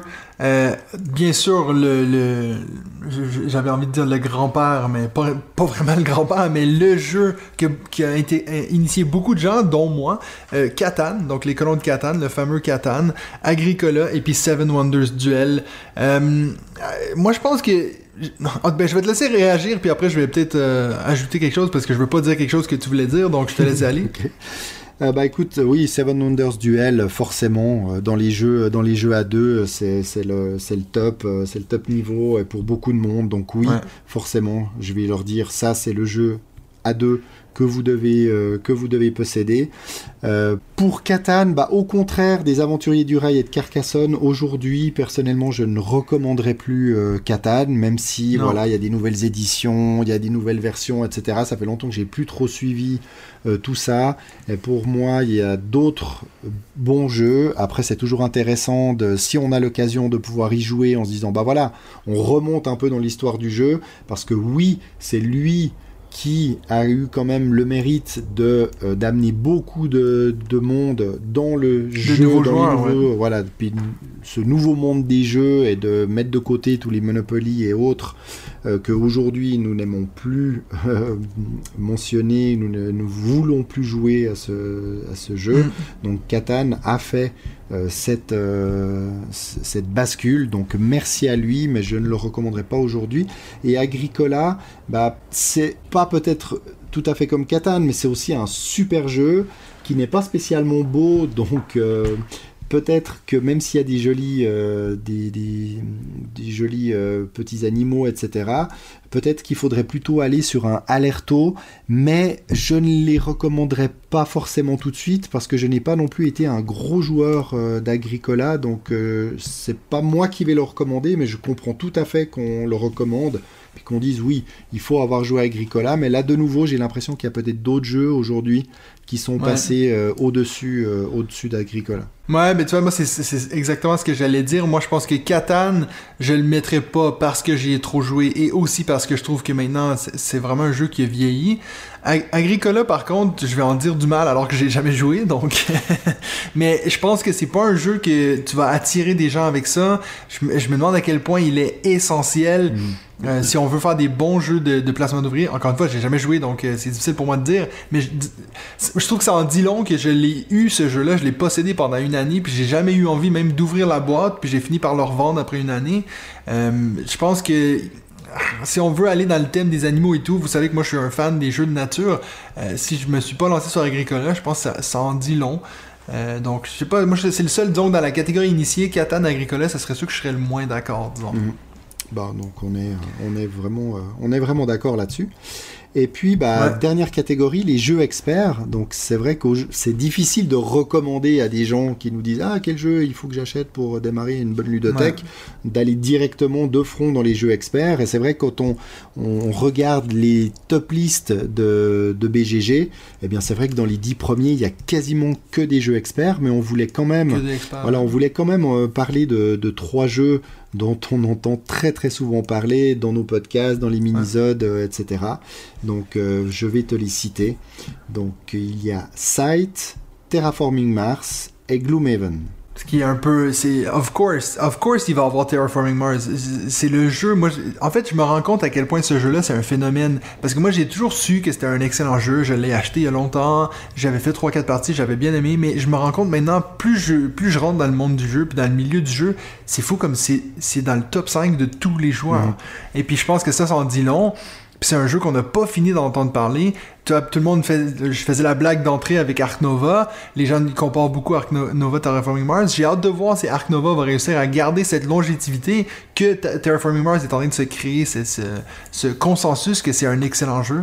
Euh, malgré le fait qu'il est moche. Donc, si, toi, moi, je me dis tout le temps, imaginons si ce jeu-là était beau. Bah oui, peut-être qu'il y aura une nouvelle euh, une Mais, réédition, euh, on va savoir. Ouais. Parce que justement, ça, ça fait un peu lien avec Scythe, qui est un jeu qui est magnifique. Franchement, je pense que c'est un jeu qui a justement attiré beaucoup de joueurs par sa thématique, par ses illustrations, par son monde. Donc je me dis, si on avait justement pu faire le même niveau d'attention aux détails Scythe dans Terraforming Mars, ça aurait vraiment été de loin le meilleur jeu ever. Malgré tout. Gloomhaven, c'est un que. Ça, je trouve que c'est un peu bizarre qu'il soit là parce que c'est vraiment. euh, je veux dire, dans toute bonne ludothèque. Alors, ça veut dire que là, on part sur le principe que toute bonne ludothèque a un jeu à campagne. Et Gloomhaven, c'est vraiment un monstre de jeu. Donc je pense que ici, je serais d'accord seulement avec les mâchoires du lion. Cette idée que vous avez la version de base qui, si vous attire, vous permet d'aller vers Gloomhaven. Mais je, jamais de ma vie que je recommanderais à des gens, ah oui, achetez la grosse boîte Gloomhaven. C'est ce que j'espérais euh, t'entendre dire par rapport à, à Gloomhaven et les mâchoires du lion, justement. Et c'est vrai que pour Ouais. euh, Sight et Terraforming Mars, on, on va peut-être le, on va peut-être les conseiller en disant, bah voilà, une fois que vous aurez euh, bien joué au jeu qu'on vous a conseillé d'acheter euh, précédemment, eh bien, allez-y. Si vous voulez aller un peu plus loin, bah, vous pouvez y aller euh, les yeux fermés avec, avec ces jeux-là. Euh, et puis après, bah, quand euh, vous serez vraiment dans le bain, eh bien, vous prenez euh, la liste BGG et puis vous regardez un peu dans l'ordre, vous analysez un peu tous ces jeux et puis faites-vous plaisir. Mais c'est vrai que dans un premier Ouais, temps, ça reste quand même très expert et ils vont peut-être pas commencer par ça, mais forcément que s'ils Ouais, parce que ça peut aussi y dégoûter des gens. Bah oui, c'est certain. Ça peut dégoûter des gens de tout de suite, tu leur mets un Terraforming Mars devant eux, ils vont peut-être dire écoute, moi, j'avais raison, les jeux Voilà, de société, si c'est pas pour ça, moi. les. Donc, jeux, je pense qu'il faut vraiment y euh, aller il faut y tranquillement. aller par, euh, par étapes. Donc euh, voilà, il y a ces quatre catégories. Ça permet d'y aller euh, petit à petit, crescendo, et puis de monter en puissance dans les, dans les jeux. Donc maintenant qu'on a fini la thématique, avant juste de passer au top 5, je voulais vous lancer la question de cette semaine. Si vous, vous deviez conserver qu'un seul jeu dans votre ludothèque, ce serait lequel et surtout pourquoi? Donc, euh, le scénario improbable, votre maison brûle, vous pouvez prendre que un seul jeu, ce serait lequel et pourquoi? On a très hâte de voir vos réponses à cette question-là. Envoyez ça soit sur la page Facebook, donc vous pouvez l'écrire dans les commentaires de la, vidéo que je vais poster, ou sinon vous pouvez euh, m'envoyer un mail à jouton at gmail.com ou bien sûr dans les commentaires de la vidéo YouTube. Et si en plus c'est un jeu dont on n'aura pas parlé dans cet épisode, ça serait, euh, ça serait super intéressant.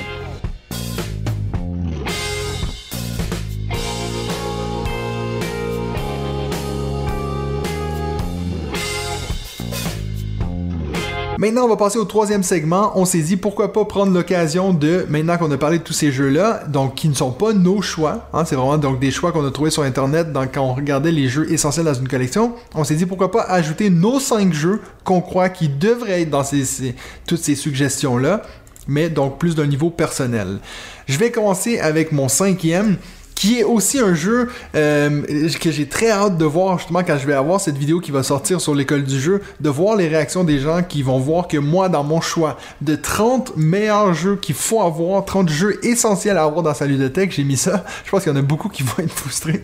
Mais numéro 5, moi j'ai mis Qui a fait? Au- au- au- aussi connu, aussi connu comme le Who Did It. Euh, Que j'ai aussi ça fait oui. rire que tu as. Euh, je, vais défendre ce jeu jusqu'à ma tombe. S'il y a des gens qui disent qu'ils n'aiment pas ce jeu-là, je peux 100% comprendre. Mais moi, je pense que toute bonne ludothèque a besoin des jeux qui sont un peu ridicules, qui se prend pas au sérieux, qui se jouent vite, qui s'expliquent vite, et puis qui fait rire. Donc, qui a fait, ça a toujours fait un énorme succès. Euh, chez moi, c'est vraiment un jeu simple où on va poser des cartes. Tout le monde a six animaux en main et puis on a toutes les mêmes. Et puis le but c'est qu'on va poser un animal puis pour dire exemple c'est pas cet animal-là qui a fait caca dans le salon, c'en est un autre. Puis on va nommer un animal et puis si les autres joueurs n'ont pas cet animal-là, ben c'est nous qui a perdu parce que ça veut dire que c'est notre animal qui a fait caca dans le salon. C'est ça les règles, c'est super simple.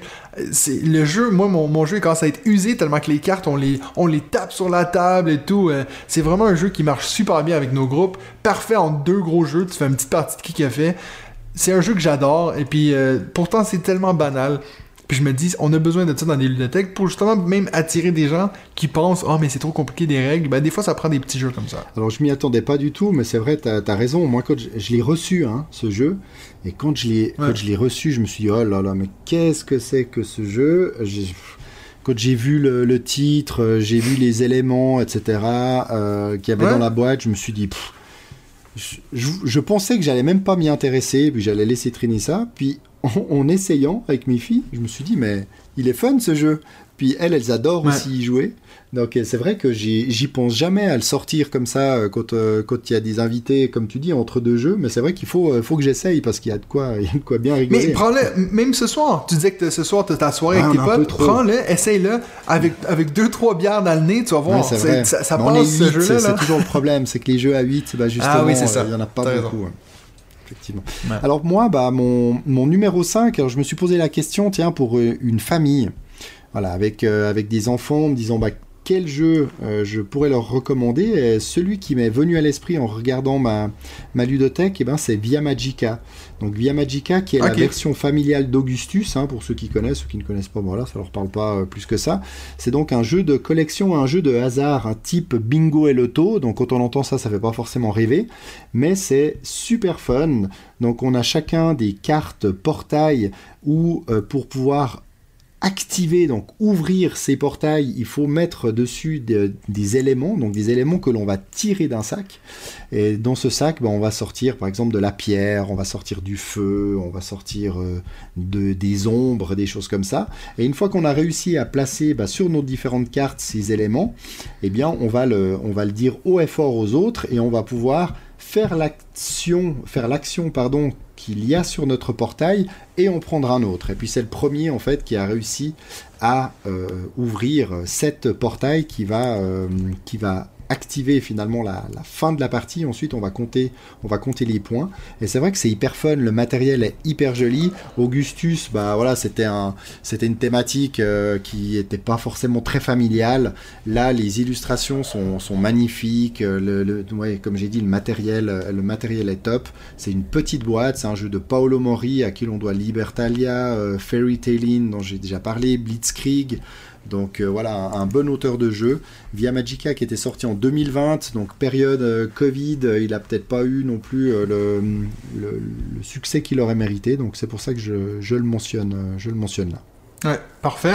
Euh, mon numéro 4, je vais vous parler de un des premiers jeux qui m'a aussi fait euh, rentrer dans ce milieu-là. C'est un jeu qui s'appelle Celestia. Donc j'en ai déjà eu parlé sur ce podcast-ci. C'est un jeu tout simple où on va, euh, c'est un peu du stop ou encore, où on va avoir un bateau qui avance et puis c'est pas du tout coopératif, mais il faut quand même qu'on fasse confiance un à l'autre parce que on va devoir chacun son tour être capitaine. Et si on va lancer des dés, et puis ça c'est les éléments à affronter, si on a ces cartes-là en main, on peut affronter les éléments et puis passer au prochain tour. Si on les a pas, tout le monde se crache. Bien sûr, avant de montrer les cartes que vous avez dans votre main et puis de voir si vous pouvez affronter les éléments, les autres joueurs doivent dire est-ce que eux ils croient que vous avez ces cartes-là? Et puis sinon, ils peuvent décider de, de- de sauter en bas du bateau et puis prendre les points à ce niveau-là. Bien sûr, plus on avance, plus on va faire de points. Donc c'est toujours intéressant de un peu le... Il y a un petit peu de bluff, mais pas tellement. Mais on va regarder l'autre et dire, mais est-ce que tu as les cartes? Puis tu peux dire, ben bien sûr que oui. Puis en fait, là, t'as tout le monde qui te fait confiance et puis t'as tout le monde qui crache.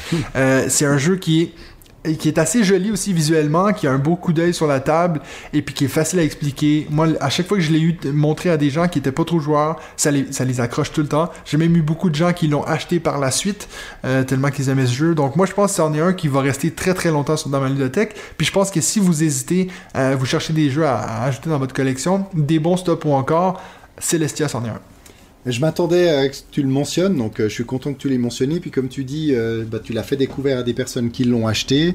Euh, moi, à force de t'en entendre Ouais. parler, je veux même pas attendre que tu me le fasses découvrir euh, physiquement parlant. Je crois que je vais finir vraiment par l'acheter parce que j'avais Ouais. vu, mais j'avais, je m'étais jamais plus intéressé que ça. Et c'est vrai qu'il me donne beaucoup envie. Donc euh, tant mieux qu'il soit dans, dans ce top. Pour moi, Ouais. bah, mon numéro 4. Alors, tout à l'heure, on a dit euh, qu'on recommandait pas forcément Agricola aujourd'hui. Euh, J'avais parlé d'Alerto, mais je ne le connais pas assez pour le, recommander. Mais je me suis dit, mais Uwe Rosenberg, il faudrait quand même qu'il ait euh, sa place là au milieu. Et forcément, bah, je recommande Patchwork. Patchwork, un jeu à deux, sorti en 2015. Pour moi, c'est vraiment un super jeu à deux, même si c'est pas spécialement beau.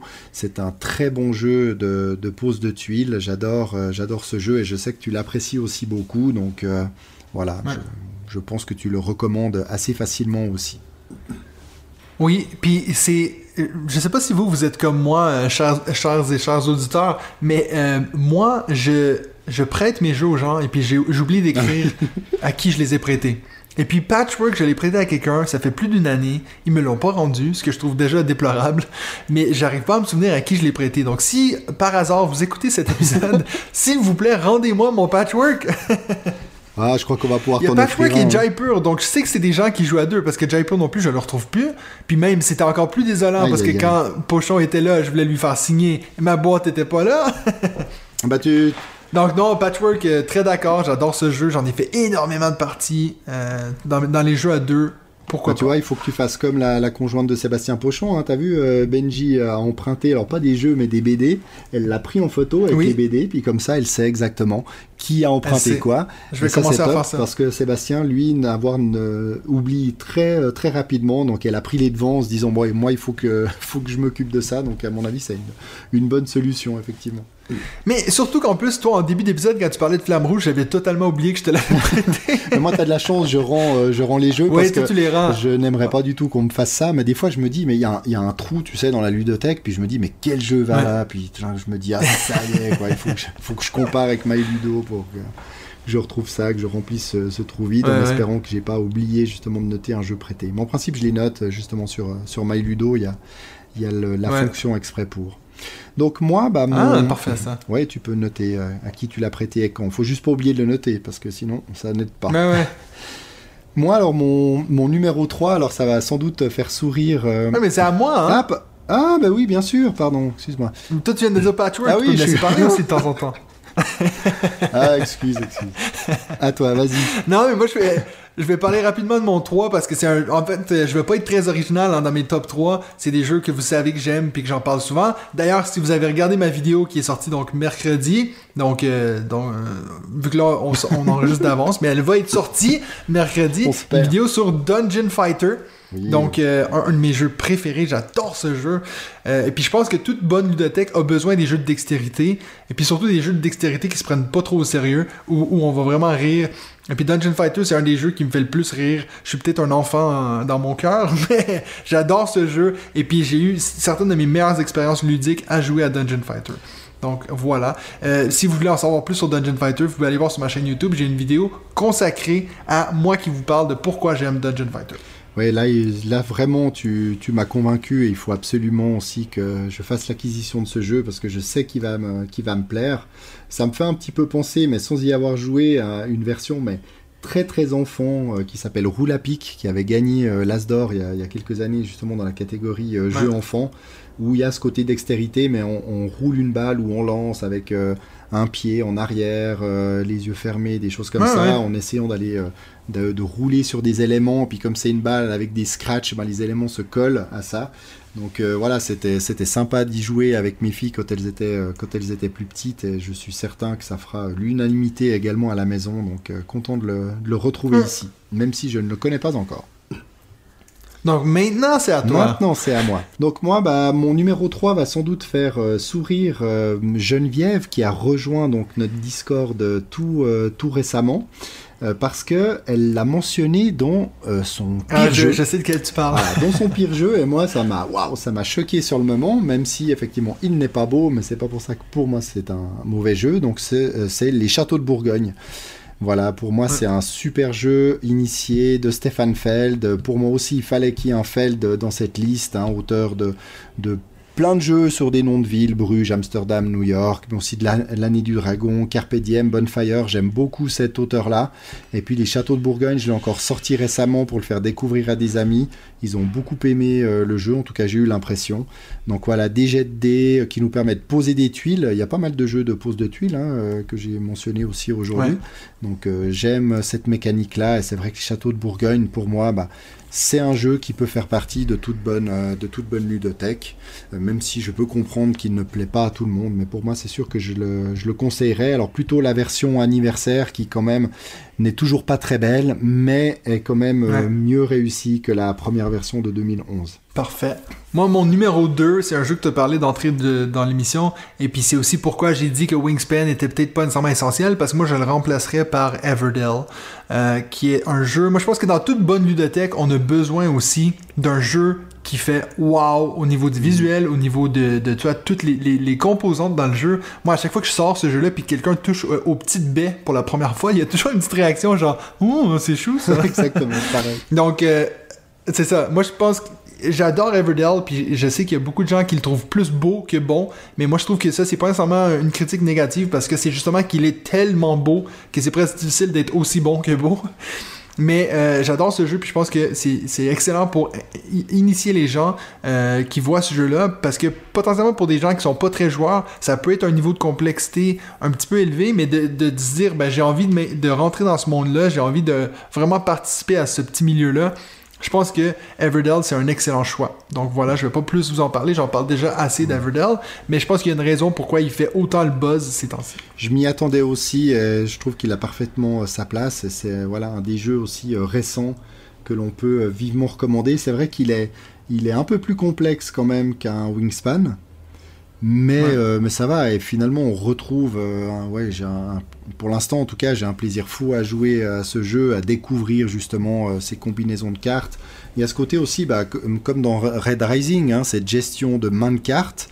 Bah là, c'est un, c'est un peu pareil, hein, mais c'est en- c'est en tableau en fait, où les, les autres voient, mais il y a ce, il y a cette, cette combinaison de cartes. et je- j'adore aussi ce jeu et il a parfaitement sa place ici selon moi aussi et je le recommanderais vivement. Pour moi, alors mon numéro 2, c'est un plus petit jeu par la taille mais que j'adore aussi et qui fait l'unanimité dans le groupe d'amis dont j'ai parlé euh, tout à l'heure avec qui on partage des Skyjo ou des 6 qui prend et qui a été mentionné dans un mini-zode euh, dernièrement, c'est Skull King.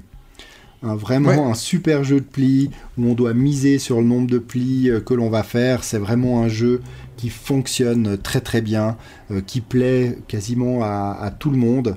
Euh, moi je le mets presque dans les jeux d'ambiance parce que voilà, comme les autres, euh, même si c'est pas c'est pas un jeu qui va faire hurler quoique, pour moi ça met vraiment de l'ambiance autour de la table et c'est ce genre de jeu d'ambiance que j'apprécie. Donc oui, King, je le recommande. Il y a une nouvelle version qui vient de sortir, pas encore en français, mais en même temps il n'y a pas de texte sur les cartes. Je sais qu'il se vend très bien, en tout cas le passe-temps c'était le top des ventes euh, de, de la semaine passée, euh, si je dis pas de, de bêtises, enfin il y a quelques, quelques temps pour, euh, pour vous qui écoutez. Donc voilà, vraiment un super jeu Skull King qui est mon numéro 2. Parfait. Mais c'est c'est Benji 2, si jamais qui en avait parlé dans le mini-zode. Très bien. mini-zode. Très bien Benji 2, bravo. Et mon numéro 1, il n'y a pas vraiment de raison particulière de pourquoi il est là, mais c'est juste que c'est un de mes jeux préférés, et puis c'est un que je sais qui n'est pas dans beaucoup de ludothèques. La majorité de mes jeux préférés, il y a toujours quelqu'un qui, qui l'a chez eux. Celui-là, je l'ai jamais revu chez quelqu'un d'autre, à part que maintenant, toi, tu l'as acheté, euh, David. Non, c'est. Broom Service. Oh mais oui, mais c'est- j'ai le même. Ah, c'est beau, ça! J'ai le même en top Non, mais 1. on est Je me d'accord suis dit en plus je le mets en Service- 1. Je me suis dit en plus je le mets en 1 ça fera tellement plaisir à, no- à notre Benji euh, numéro Oui. 1 parce qu'il avait tellement pas aimé son expérience et pour moi c'est vraiment un jeu parfait donc oui. Ouais, oui. mais tu sais, des fois, j'ai l'impression j'étais pas que sûr que avec- le mettre et Ouais. c'est juste parfait. Mais j'ai l'impression des fois avec Benji que toi ça devient un peu, ça fait partie du show, qu'il Oui. dit mais je déteste ces jeux-là. Mais Je pense qu'il a pas vraiment détesté, je pense juste que c'est un peu tombé à plat pour lui, ce que je peux comprendre.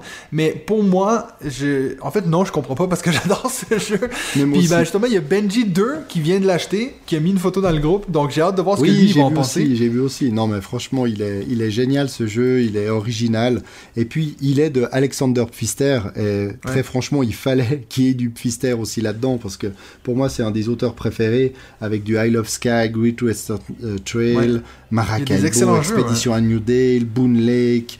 Euh, Cloud Age, donc vraiment plein plein plein de super jeux où on retrouve cette patte euh, Pfister, hein, il fait pas toujours des trucs euh, révolutionnaires, mais là, Broom Service, il est, pour moi, il est parfait. Je te remercie encore de m'y avoir fait, euh, de l'avoir fait découvrir, car euh, Ouais. là, j'aime aussi le, le sortir et je me réjouis aussi de le, de le faire euh, découvrir à plus, à plus de monde.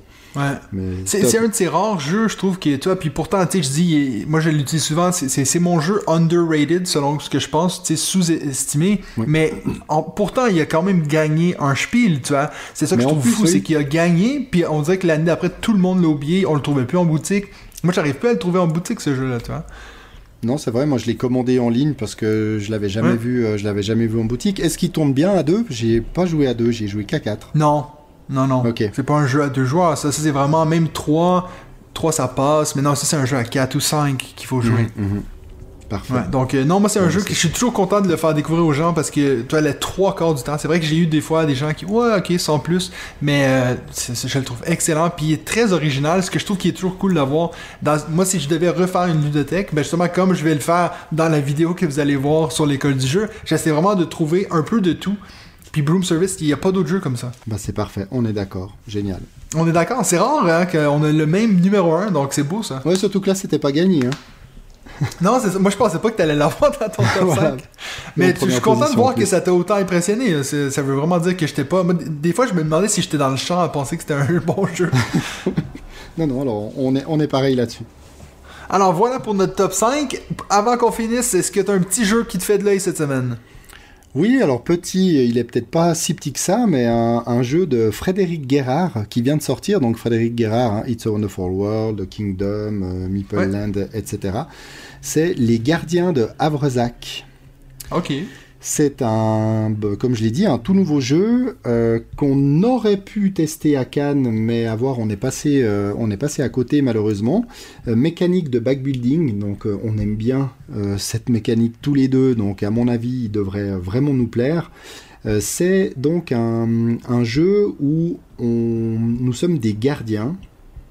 Et puis non, c'est pas vrai. On est, euh, je sais pas trop ce qu'on est, mais en tout cas, on a, euh, un sac euh, chacun avec des gardiens à l'intérieur qui ont tous des capacités spéciales. Et puis on va les piocher petit à petit. Bien entendu, on va pouvoir rajouter des gardiens qui ont d'autres rôles. Donc les qu'ils vont pouvoir faire une fois révélés, bah, c'est réparer des villages, combattre des monstres, sauver des fées, euh, ouvrir des coffres au trésor, etc. Euh, Il y a un plateau de jeu sur lequel on va évoluer, tous les joueurs vont évoluer sur ce même plateau, euh, donc se créer des parcours pour pouvoir aller faire tout ce que je viens de, de vous dire. Donc certains disent oui, mais c'est un, un bon jeu, mais il n'y a aucune interaction. Mais finalement, ça a l'air d'être un mal pour un bien, parce que beaucoup ont l'air de dire que ce jeu n'a vraiment pas besoin d'interaction. Et il, Ouais. est, euh, il est en train d'être mentionné comme le coup de cœur de, de beaucoup de personnes sur des, des chaînes YouTube et autres. Donc euh, vraiment, en plus le matériel a l'air très joli. Donc non seulement voilà, Fré- Frédéric Guérard chez Catch Up Games, du backbuilding. Moi je pense que les gardiens de Havresac devraient rejoindre notre ludothèque tout, euh, tout prochainement. Parfait. Moi, je vais parler rapidement d'un jeu euh, qui me fait un peu de l'œil, que j'ai hésité pendant longtemps à backer ou pas. Euh, c'est un jeu qui s'appelle The Legacy of Isla Nub- Nublar. Donc ça, c'est c'est dans le monde de Jurassic World. Et puis c'est un jeu Legacy, donc on est dans le monde de Jurassic Park. Euh, c'est les mêmes gens qui ont fait, c'est Prospero Hall, c'est eux qui font beaucoup de jeux à licence comme Horrified, Jaws, donc les, les Dents de la Mer, euh, ils ont fait quoi d'autre? Toutes les Villainous, donc c'est aussi eux. En fait, c'est un, un regroupement de, de gens qui créent des jeux de société sur des licences, et puis c'est leur premier jeu Legacy, justement. Euh, c'est un jeu qui m'intrigue assez parce que j'aime beaucoup les, les films de Jurassic Park. Peut-être moins euh, les, derniers, mais j'aimais bien ces, films de dinosaures quand j'étais jeune. Et je me suis dit, bah, j'ai pas vraiment de jeu avec des dinosaures dans ma collection. Euh, j'ai été assez tenté par. euh, parce que c'est leur premier jeu qui passe sur Kickstarter. Encore une fois, on a cet effet de si tu prends le jeu maintenant sur Kickstarter, t'auras tout ça qui va avec.